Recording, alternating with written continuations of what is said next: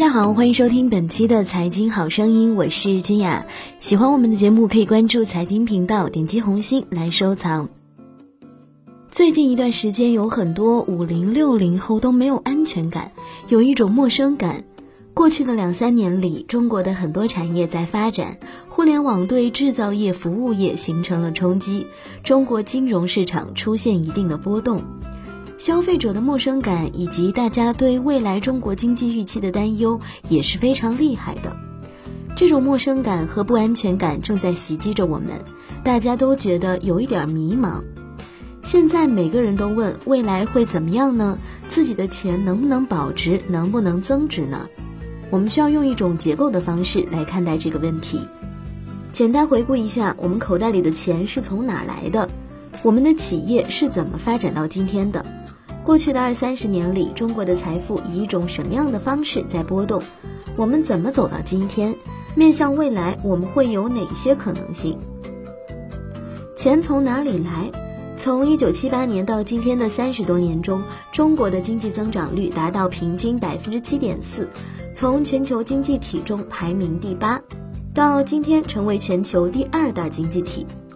从一九七八年到现在，中国经历了几个大的产业周期。第一个周期是一九七八年到一九九七年，在这二十年里，中国由重工业经济变成为轻型经济，由短缺经济变成了过剩经济。在这二十年里，中国人绝大多数在吃穿用这三个方面，通过食品、保健、饮料、纺织、家电等行业赚到的钱。中国今天成名的企业家和品牌，百分之九十以上都是在这二十年里出现的。在改革的第一个阶段，只要进入到这三个行业里面，只要非常的勤奋和努力，扩大自己的产能，做出自己的品牌，就可以赚到很多的钱。第二个周期，一九九八年发生了东南亚金融危机，从那一年起，中国为应对危机，推出了很多的产业政策。今天的房地产政策就是九八年开始的，取消福利分房，全部推行商品房制度。一九九八年开始修高速公路，开放了外贸的进出口自主权。报纸上出现了一个名词“中国制造”。外贸对中国沿海各城市的经济影响也是从九八年开始的。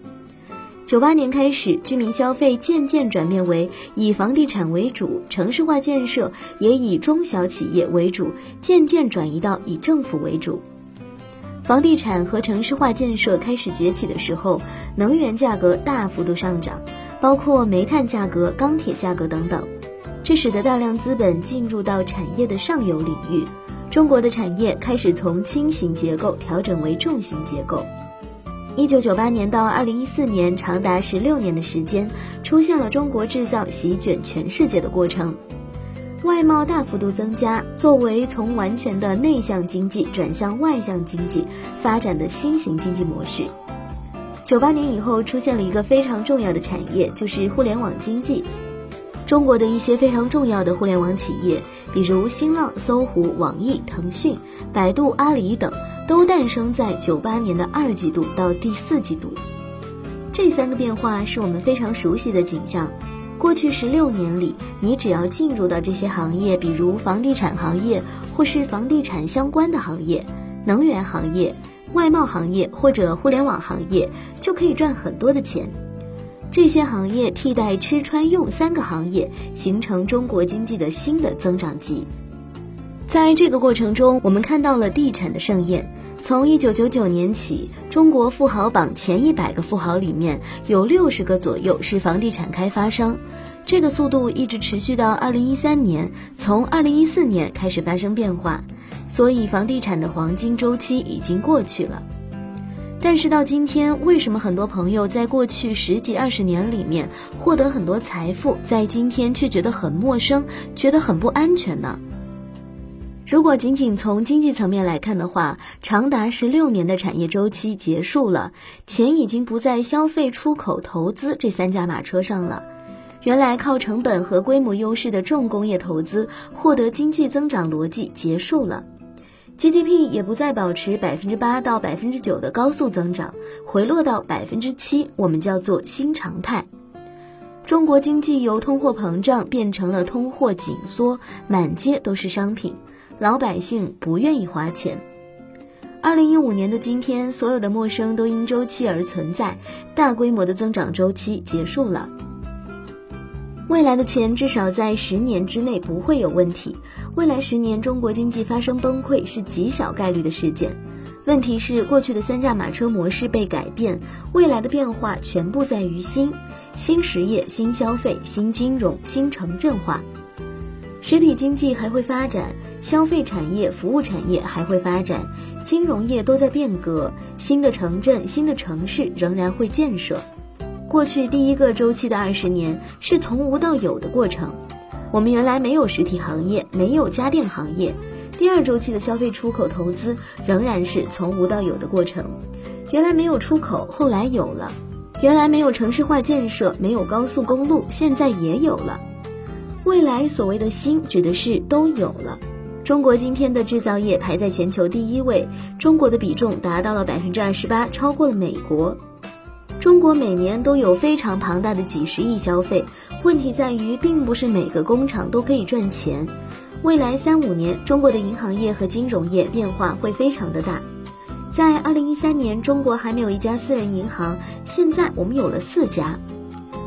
中国今天的互联网金融公司有两千八百家，三年前一家都没有。整个金融行业都改变了，城镇化也是一样的。未来的十年，中国仍然是全球经济发展重要的发动机。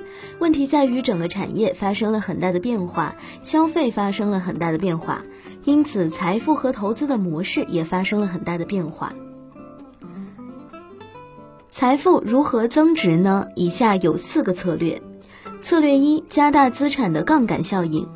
简单算一下，如果每年的资产增长在百分之十，刚刚对得起这个时代。任何一个单一的理财产品都难以给你这个收益，所以一定要是复合式的、组合式的资产投资，要保持比较激进的杠杆资产。全世界现在都在大规模的印钱，从美国到欧洲到日本，日本在过去三年里货币发行量增加了一倍。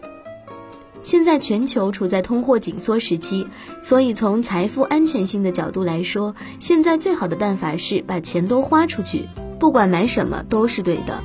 要保持相对激进的理财的态度，才可以保证人民币的保值。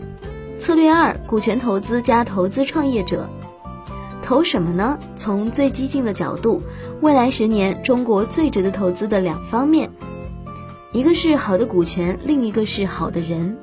现在新三板三千二百家公司，两年内吴晓波认为会超过六千家到一万家。现在中国每年的基金信托、债券业务大规模发展，中国拥有全世界最大规模的中小企业创业公司。政府提出了全民创业，所以从某种意义上来讲，我们要去投好的企业。所以股权投资是赢得未来中国经济发展的一个重要的手段。第二是投好的人，好的人就是二十年前的我们，二十年前的年轻人就是今天的八零后、九零后。你们要找到那些好的人，可能是你的孩子，可能是你的下属，也可能是马路上的小伙子，对金钱渴望的人，找到他们，把钱投给他们。把钱放在中国市场、全球市场，支持年轻的企业和年轻的人。我们用这样的方式来看下半场的建议，这是第二个策略。第三个策略是全球化的资产配置和优质的不动产投资。前面一半资产做一些非常激进的措施，另外一部分应该拿出来进行全球化的资产配置。很多人到美国去买房子，或者到欧洲去买一个商铺，而真正的全球资产化配置应该是交给专业公司打理的过程。要安排一些对冲性的产品，这些产品不仅仅是买房子、买商铺那么简单，这是一个全球性的资产配置，是我们需要学习的。接下来就是优质的不动产投资。过去几十年，你在中国任何一个城市买的房子都是对的。但在今天，我们谁也不敢说这句话。一个城市的房子值不值得买，是由很多因素决定的。首先要考虑这个城市在未来三到五年内，它的人口是流出的还是流入的。第二是这个城市过去几年的工业产值是增长还是降低？第二产业和第三产业的比例是怎么调整的？第三，这个城市过去几年和未来几年土地的出售是不是理性的？库存量是多少？也要考虑。第四点是这个城市政府的施政效率是高还是低？公共配套到底怎么样？所有这些加在一起才可以决定。未来几年这个城市的房子是涨还是跌，能购买还是不能购买？今天买房子不能闭着眼睛买，要睁得非常大才可以买到好房子。好的不动产还是值得珍藏和配置的。第四个策略是要投资两个东西：自身健康和精神消费。我们要去看好的电影，去旅行，要读书，要看好的歌剧。我们要知道全世界人类文明到今天的很多成果。要用金钱和时间去交换它们，我们不应该只是天天忙着赚钱，只是投资这两项以后，我们才能够真正的跻身中产阶层。好了，以上就是今天财经好声音的全部内容，感谢各位的收听，我是君雅，我们下期节目不见不散。